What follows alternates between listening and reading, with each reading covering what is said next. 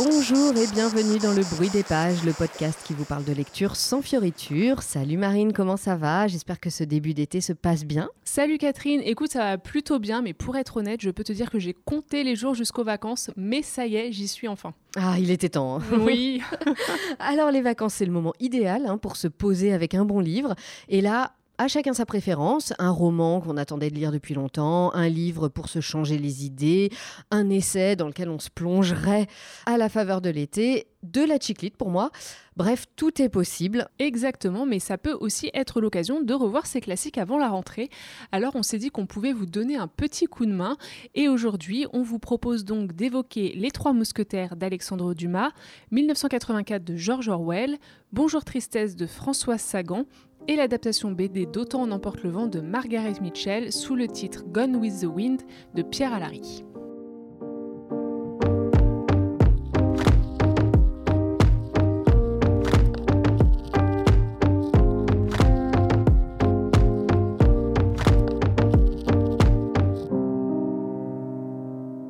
Sais pas si on peut faire plus classique que ça. En tout cas, on a décidé pour commencer de vous parler des Trois Mousquetaires d'Alexandre Dumas.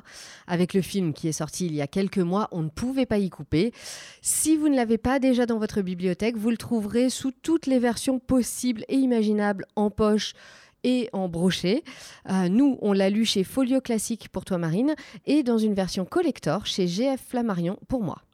Aux trois gentilshommes mousquetaires, Athos, Porthos et Aramis, toujours prêts à en découdre avec les gardes du cardinal de Richelieu, s'associe le jeune gascon d'Artagnan, fraîchement débarqué de sa province, avec pour ambition de servir le roi Louis XIII. En lutte contre la duplicité et l'intrigue politique, les quatre compagnons trouveront en face d'eux une jeune Anglaise démoniaque et très belle, Milady, la redoutable espionne du cardinal. D'Artagnan seul échappe à ses agents, mais rapportera-t-il à temps à la reine de France, Anne d'Autriche, les ferrets qu'elle a remis à son amant, le duc de Buckingham? Marine, t'as vu le film? Évidemment, je me suis précipitée dessus à sa sortie. Et d'ailleurs, c'est le fait de voir l'adaptation au cinéma qui m'a donné envie de relire ce roman que j'avais vraiment dévoré quand j'étais lycéenne. Eh ben exactement pareil pour moi. Je l'avais lu ado et mon copain voulait le relire euh, pendant l'hiver, donc je lui avais offert à Noël, d'où la version collector. Et euh, du coup, quand le film est sorti, bah, je lui ai complètement mis la pression pour qu'il finisse le livre et que moi je puisse enfin le commencer. Ah oui, je comprends. À la même époque, en plus, moi je me rappelle, j'avais lu Le Collier de la Reine et franchement, c'était génial. Je me demande si aujourd'hui encore, tu vois, ça reste pas mon Dumas préféré. Ah moi perso, c'était la Reine Margot. C'est celui-là qui m'avait mais tellement marqué. Je l'avais lu aussi, bah pareil, même époque. euh, Je sais pas, je devais être au lycée, je pense, ou collège? Non, au collège, j'étais jeune quand même. Bon bref, à cette époque-là, dans les années 90, disons. et euh, bah, quand le film était sorti aussi, je crois. Et franchement, mais moi, ça m'a tellement marqué. Je l'avais adoré. Et pour moi, c'est celui-là le meilleur Dumas. Bah, tu vois, moi, le truc, c'est que justement, tu parlais du film. Je me rappelle, on avait la cassette chez mes parents. Et en fait, ils voulaient pas que je le voie. Parce qu'ils disaient que c'était beaucoup trop violent et que j'étais beaucoup trop petite pour voir ce genre de truc. Et euh, donc, je n'ai jamais vu ou lu La Reine Margot. Mais bon, je me rattraperai. Ouais, et et- et c'est vrai que c'est quand même très violent. Ah, bon, bah, ça va. Bah, je dire, il y a quand même un petit massacre au milieu. Ouais, voilà, c'est ça. On se doute qu'à un moment donné, il y a un peu de sang, quoi. Voilà, c'est ça. Euh, alors c'est vrai que le Dumas, j'en garde un souvenir où, euh, avec des dialogues pleins de verve, très vifs, avec des répliques cinglantes, beaucoup d'humour et surtout plein de rebondissements, eh bien, en relisant Les Trois Mousquetaires, j'ai vraiment retrouvé ce plaisir euh, savoureux de se replonger dans un livre et d'en apprécier chaque mot, de côtoyer ces personnages et d'en faire euh, des compagnons du quotidien un petit peu. Euh, surtout que c'est vraiment un pavé, donc on a l'impression d'être avec euh, D'Artagnan, Athos, euh, Porthos et Aramis pendant un bon bout de temps, et on les quitte quand même avec un petit pincement au cœur. Ah bah complètement. C'est vrai que ce roman, c'est un gros morceau, il faut le dire. Mais franchement, moi, j'ai pas vu passer les 800 pages. hein. Euh, bon, déjà, j'aime beaucoup la langue employée par euh, Dumas. Il y a un côté rétro qui euh, nous aide encore plus, je trouve, à plonger dans l'histoire parce que vraiment, bah, c'est hyper. Alors au début, c'est un petit peu difficile peut-être à, à, à suivre, à rentrer dedans. Mais alors une fois que tu es rentré dedans, je trouve que cette langue, elle aide. Ouais, Elle te met encore plus dans l'ambiance. Ouais. Tu le disais, les mots, les expressions, on se régale, quoi. Ah, complètement. Ouais. Et puis, Alexandre Dumas a un vrai don pour nous entraîner dans son histoire et on se délecte autant des rebondissements de l'histoire. Vont-ils réussir à ramener les ferrets de la reine à temps que des frasques des mousquetaires? Parce que, il faut le dire, ils font quand même que des conneries. Ils sont complètement puérils, immatures, égoïstes. On adore quoi. Bah ouais, moi aussi, c'est vrai. Alors après, on va pas se mentir, moi j'ai trouvé qu'il y avait quelques longueurs parce qu'il faut pas oublier que Dumas, euh, comme beaucoup euh, d'auteurs, il n'était pas le seul, mais euh, était payé à la ligne et faisait, ne faisait pas durer le plaisir pour rien.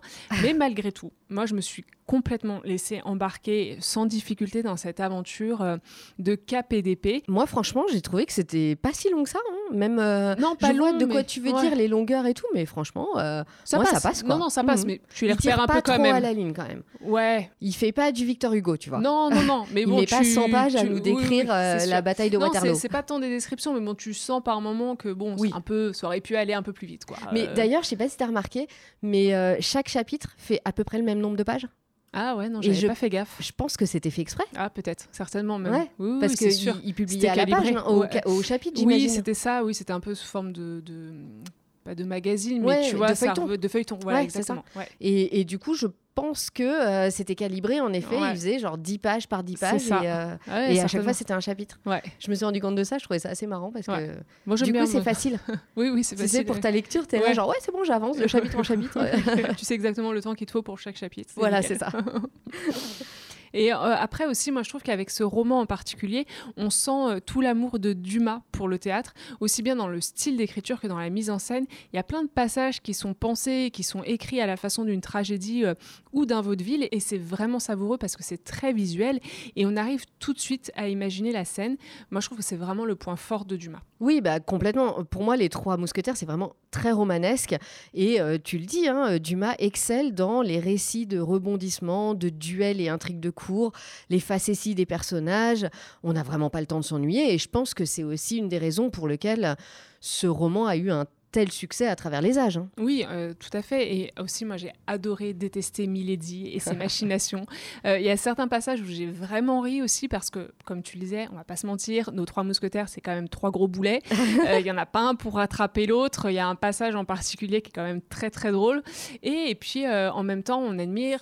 Lequel? Mais tu sais, c'est quand euh, ils sont chacun dans une auberge. Ah, j'adore. C'est excellent. Ah, mais ça, c'est le meilleur passage du le meilleur bouquin. passage. Et d'ailleurs, Ouais. c'est ce que m'a dit aussi euh, JB. Ouais, c'est à, c'est à peu près au milieu, non C'est à peu près au milieu, enfin, Ouais. pendant que euh, D'Artagnan essaye d'aller jusqu'à Angleterre. jusqu'en Angleterre Ouais. et que chacun se fait arrêter au fur et à mesure. Et après, on revient sur nos pas et Ouais. on voit ce que chacun fait.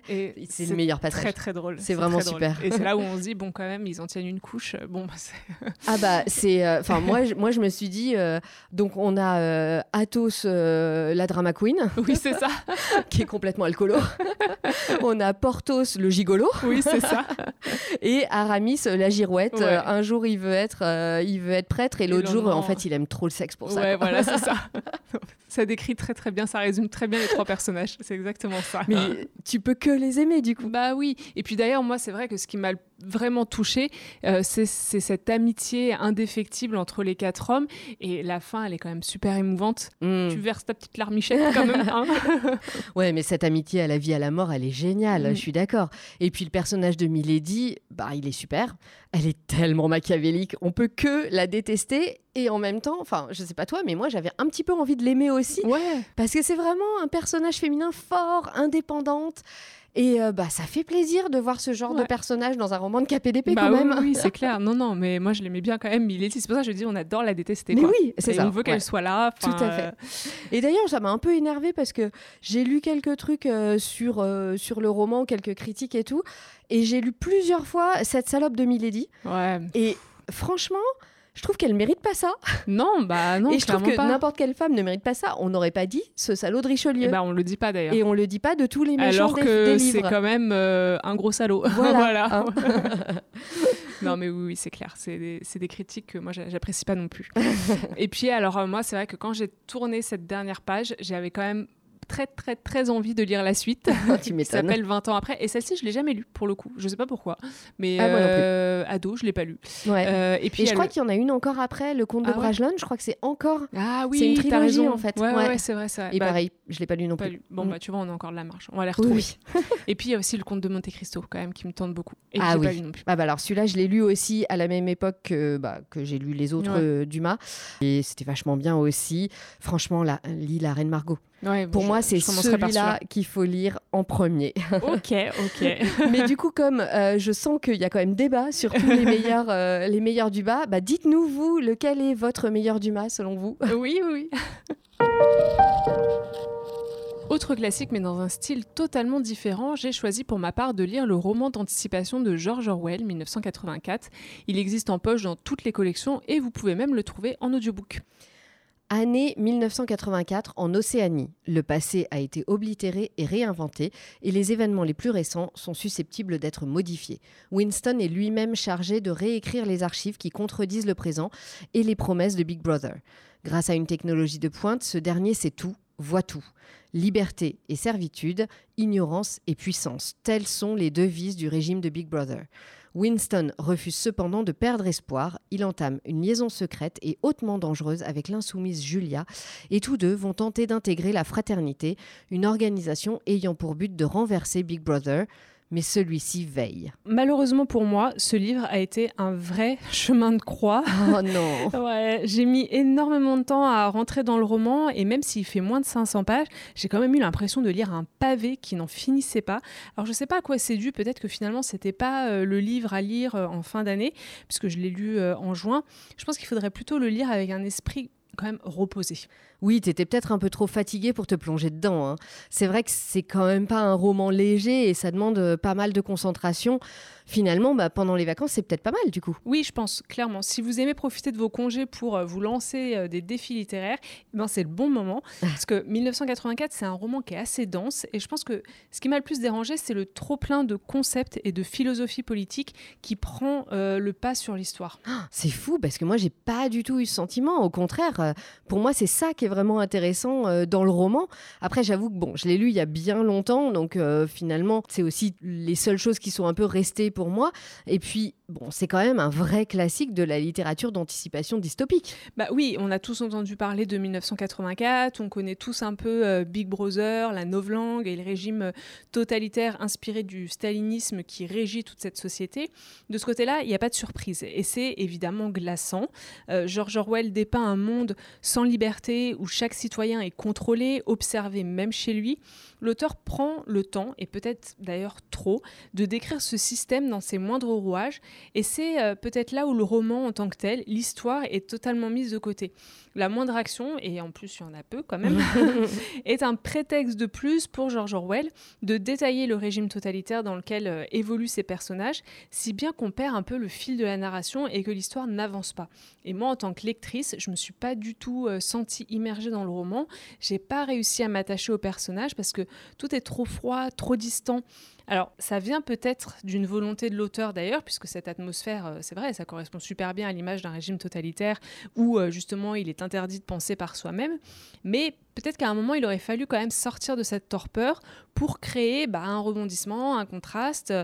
Bah, bref, je me suis ennuyée tout du long, quoi. Oh non Alors, c'est fou parce que vraiment, enfin, pour moi, c'est tout le contraire. Je te trouve vraiment dur avec le roman, Marine. Désolée, désolée. c'est clair que tout est froid et distant. Hein. Je suis tout à fait d'accord avec, euh, avec ça. Mais pour moi, euh, bah, cette ambiance ne fait qu'appuyer encore plus le propos de George Orwell. Pour moi, c'est précisément ce qui rend le roman glaçant, comme tu le dis. Et pour le coup, bah moi je me suis je me souviens de m'être pas du tout ennuyée. J'ai vraiment genre le souvenir de l'avoir lu hyper vite euh, c'était ah j'étais dans mon premier appartement euh, à Lille et je me vois je le lisais même dans le bain. C'est dire. Ah ouais mais euh, ouais ouais non oh j'étais vraiment j'étais dans le bain en plus genre c'est pas du ah, tout un moment détente quoi.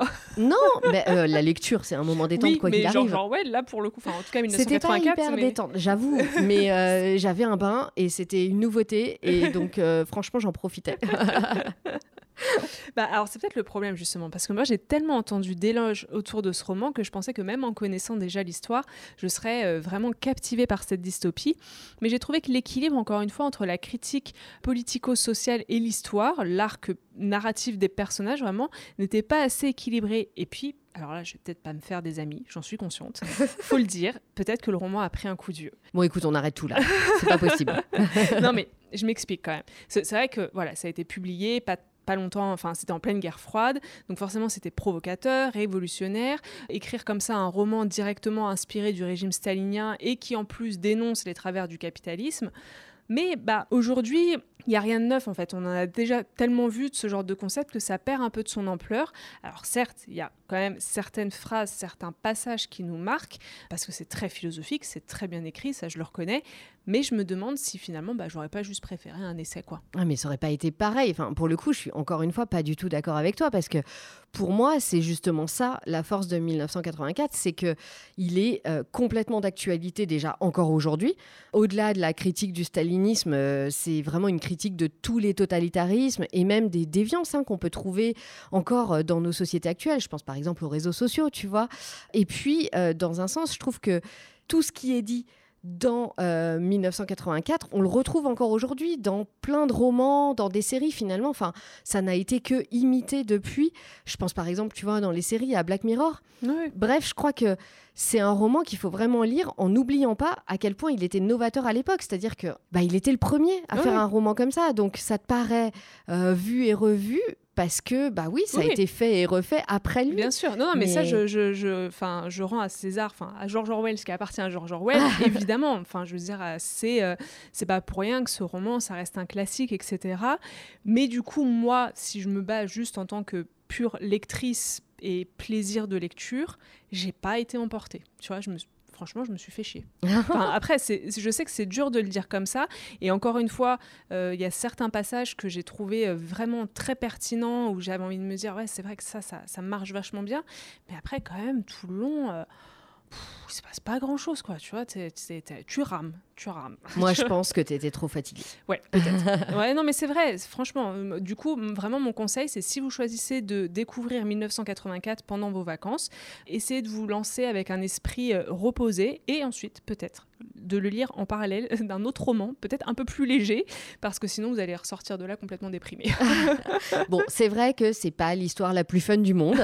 Euh, alors, autre possibilité, vous pouvez aussi vous lancer dans ce roman avec l'adaptation BD par euh, Fido Nesti. C'est toujours pas très fun, mais c'est une autre porte d'entrée. Moi, je l'ai commencé et euh, je voulais en lire quelques pages, et puis je me suis retrouvée embarquée dedans sans me rendre compte. J'en ai lu une cinquantaine en, dix 10 minutes. Mais tu vois, en adaptation BD, c'est vrai que ça pourrait être chouette aussi. Ouais, ouais, non, franchement, mm. elle est, elle est chouette. Alors, toujours pareil, hein, c'est très sombre et tout ça. Bah enfin, ça va pas être.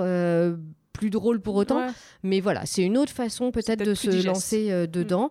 Et puis pour ceux qui, euh, contrairement à toi, donc, mm. ont aimé 1984, euh, moi j'avais aussi lu dans la foulée Le meilleur des mondes d'Aldous Huxley. Et bah, je vous le conseille aussi. franchement, c'était vachement bien et c'est dans le même thème. Mais il est, il est dans, dans notre bibliothèque et mon copain aussi me tanne pour que je le lise. Il m'avait déjà bien harcelé pour 1984. Il a été très déçu que je n'aime pas. Ah. Donc je lirai aussi Le meilleur des mondes peut-être pas cet été. Je me le garde pour plus tard. Voilà, garde-le pour un moment où euh, tu seras en forme. Voilà. je voudrais pas que les deux te dégoûtent. Non, non, non. J'hésitais entre plusieurs romans pour cet épisode, donc j'ai décidé de vous laisser choisir pour moi. Et un petit sondage sur l'Instagram du bruit des pages plus tard, vous avez majoritairement voté pour Bonjour Tristesse de Françoise Sagan. Votre décision faisant loi, je suis donc allée chercher le roman dans ma bibliothèque chez mes parents. C'est une version parue chez Pocket, mais comme pour les deux romans précédents, vous pouvez le trouver chez tous les éditeurs de poche. La villa est magnifique, l'été brûlant, la Méditerranée toute proche. Cécile a 17 ans, elle ne connaît de l'amour que des baisers, des rendez-vous, des lassitudes. Pas pour longtemps. Son père, veuf, est un adepte joyeux des liaisons passagères et sans importance. Ils s'amusent, ils n'ont besoin de personne, ils sont heureux. La visite d'une femme de cœur, intelligente et calme, vient troubler ce délicieux désordre. Comment écarter la menace? Dans la pinède embrasée, un jeu cruel se prépare. Bonjour Tristesse, c'est un roman que j'avais lu il y a bien longtemps. Je crois que j'entrais tout juste à la fac. Et c'est marrant parce que je n'avais euh, un souvenir que très limité de l'histoire. Pour moi, en gros, c'était euh, l'histoire d'une fille et son père, euh, des gens oisifs dans une villa dans le sud de la France pendant l'été. Et voilà. Mais vraiment, au-delà de l'histoire, le livre m'avait plutôt laissé une impression plus qu'un vrai souvenir, une, impression, une sensation que d'ailleurs j'aurais plutôt du mal à décrire. Mhm. Mais une chose est sûre, cette fois, et eh ben, c'est pas la même impression que m'a laissé cette lecture. C'est un peu comme si finalement j'avais pas relu le même livre. Alors bon, euh, j'avais une vingtaine d'années à l'époque, hein, donc euh, pas très étonnant non plus, mais c'est toujours assez surprenant de se rendre compte qu'un roman ne fait pas du tout le même effet selon l'âge auquel on, le lit. Bah ouais, moi je suis d'accord. C'est vrai qu'en grandissant, on porte pas le même regard sur les romans. Puis en même temps, c'est normal parce que n'as pas la même expérience. Et moi d'ailleurs, c'est pour ça que j'ai toujours peur de relire les romans que j'ai lus et que j'ai adorés quand j'étais plus jeune parce que bah, j'ai trop peur d'être déçue. Eh ben ouais, et ça peut mm. tout à fait arriver. Moi, ça m'est arrivé. Donc, du coup, je euh, les garde. Tu vois, je me dis, ah, celui-là, je l'ai adoré, j'en ai un bon souvenir. Euh, je, je suis pas sûre de le. Ouais, ouais, ouais. ouais, non, mais je suis, je suis, je suis d'accord, ça peut en effet faire ça. Pour revenir euh, à Bonjour Tristesse, ce roman, c'est un peu le roman des plaisirs euh, sans penser aux conséquences, de la libération sexuelle, de l'insouciance, mais avec un peu de mélancolie qu'on sent poindre dans les pages euh, de François Sagan. Les interdits sont bravés sans scrupule, ou presque, parce que Cécile, l'héroïne, oscille quand même entre liberté, culte du plaisir et remords. François Sagan joue sur l'ambiguïté de ses personnages et particulièrement de Cécile, qui est la narratrice. Elle est jeune, elle est capricieuse, immature, cruelle, parfois insensible. Et puis l'instant d'après, elle est pleine de remords, candide, mélancolique et, même subjuguée par euh, le personnage d'Anne qu'elle admire et qu'elle va pourtant inéluctablement mener à sa perte. Et puis Bonjour Tristesse, c'est aussi et peut-être avant tout le roman d'un jeu dangereux, jeu dans lequel Cécile se lance pour faire tomber euh, sa rivale, Anne, qui menace de lui prendre son père et surtout de la forcer à entrer dans le moule d'une vie rangée et bourgeoise dans lequel elle veut vraiment pas rentrer. Et puis il y a aussi tout le cadre dans lequel se euh, déroule ce roman. Tu parlais d'une villa sur la côte d'Azur. Bah, je trouve que ça fait quand même très euh, jeunesse dorée, non? Ah oui, complètement. Hein. je vous disais, une fille et son père oisif dans cette maison sur la côte d'Azur c'est quand même euh, aussi ça que nous décrit François Sagan. Elle euh, nous parle d'une vie mondaine, de plaisirs futiles et euh, d'un père et de sa fille qui ne supportent pas le carcan dans lequel le personnage d'Anne donc essaye de les ramener, hein, ce carcan qui est un peu celui de la société, des bonnes manières, de la morale et des responsabilités. Et le roman nous décrit l'affrontement subtil entre les deux femmes, Anne la bourgeoise contre Cécile, la jeune femme sans contrainte. C'est vrai que c'est un thème quand même qui nous semble assez commun aujourd'hui quand on parle comme ça, mais quand on replace le roman dans le contexte de sa sortie, c'était quand même très novateur. Ah oui, complètement. Il faut savoir que Bonjour Tristesse est paru euh, en 1954 et à l'époque, ça a été un vrai scandale. Euh, en lisant le roman aujourd'hui, c'est clair, c'est un peu dur à imaginer, mais à l'époque, raconter l'histoire d'une jeune fille euh, dévergondée, disons, ça passait beaucoup moins. Il y a eu une belle polémique autour du, autour du livre. Et c'est vrai que hum, François Sagan, elle n'avait que 18 ans à la sortie du livre, donc impossible de ne pas imaginer euh, l'autrice à la place du personnage de Cécile. Et c'est peut-être aussi ça hein, qui a fait euh, le succès et le scandale euh, de, ce livre. François Mauriac, qui n'est pas connu pour ses idées très avant-gardistes, a écrit un article à l'époque contre le livre dans le Figaro et il parlait de Sagan comme de ce charmant petit monstre de 18 ans. Je crois que d'ailleurs, c'est ce genre de critique hein, qui a contribué au succès du livre. Comme quoi. Voilà. d'ailleurs, c'est vrai que c'est un peu une image qu'elle a gardée, celle d'une femme qui brave les interdits, euh, toujours un peu cette image, quoi. Oui, tout à fait. Et euh, qu'est-ce qui t'a le plus plu dans ce roman? Je trouve que l'une des grandes forces du roman, c'est de véritablement nous plonger dans une ambiance. C'est un roman qui est très court, donc on ne peut pas dire que François Sagan s'étale dans les descriptions. Au contraire, elle est même plutôt adepte des phrases courtes, incisives. Elle va droit au but elle ne met pas d'emphase. Et malgré tout, on imagine complètement les personnages, on les visualise. Moi, je les avais sous les yeux. Hein. Euh, franchement, je me suis vraiment dessiné des personnages euh, rien qu'en lisant le roman. Et c'est pareil pour les situations. On entend les cigales, on sent l'odeur des pins, le sel de la mer sur la peau. Euh, François Sagan a vraiment un don pour rendre ses textes réels. Elle nous décrit avec un grand talent cette ambiguïté cette opposition même entre ces paysages de la Côte d'Azur en été, la vie glamour et facile de Cécile et son père d'un côté, et de l'autre, le drame qui se noue, les manipulations et la cruauté insouciante de Cécile. C'est vrai que ça donne envie, et puis surtout pour l'été. Ah bah le contexte est parfait. Alors là, euh, il n'y a plus qu'à aller dans le sud et le lire et, et, et y être. Voilà. Et pour info, ben, en intro, je vous disais que j'avais hésité avec plusieurs autres romans pour cet épisode.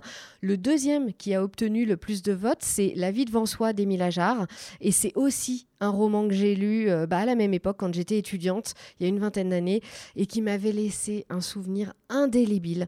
C'est un roman que j'avais adoré et il n'est pas impossible que je le relise dans les mois qui viennent. Bah tu vois, moi j'ai lu ni l'un ni l'autre et les deux me tentent beaucoup. Et ben voilà, on pourra toujours se refaire euh, la vie devant soi euh, dans quelques mois. Exactement. Pour finir, il faut dire que l'actu de l'édition nous a bien aidé pour trouver notre BD du mois, puisque le tome 1 de Gone with the Wind de Pierre Allary est paru en avril chez les éditions Rue de Sèvres. C'est l'adaptation en bande dessinée du célèbre roman de Margaret Mitchell Autant en emporte le vent, et c'est pile dans notre thème sur les œuvres classiques à revoir avant la rentrée. Scarlett O'Hara, jeune fille d'une riche famille d'Atlanta au sud des États-Unis, connaît une vie douce et confortable, menée au rythme de son caractère déterminé et audacieux. Lorsque la guerre de sécession débute en 1861, ses repères s'écroulent et de lourdes responsabilités s'imposent à elle.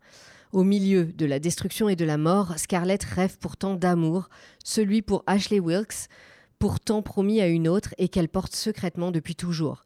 L'arrivée de Red Butler, homme sans foi ni loi, aussi immoral que séduisant, rebattra de nouveau les cartes dont la jeune fille dispose pour atteindre le bonheur. Autant n'emporte le vent, avant d'être un roman, pour moi c'est un film d'enfance que euh, je regardais tous les étés quand j'étais en vacances chez ma grand-mère pendant la sieste.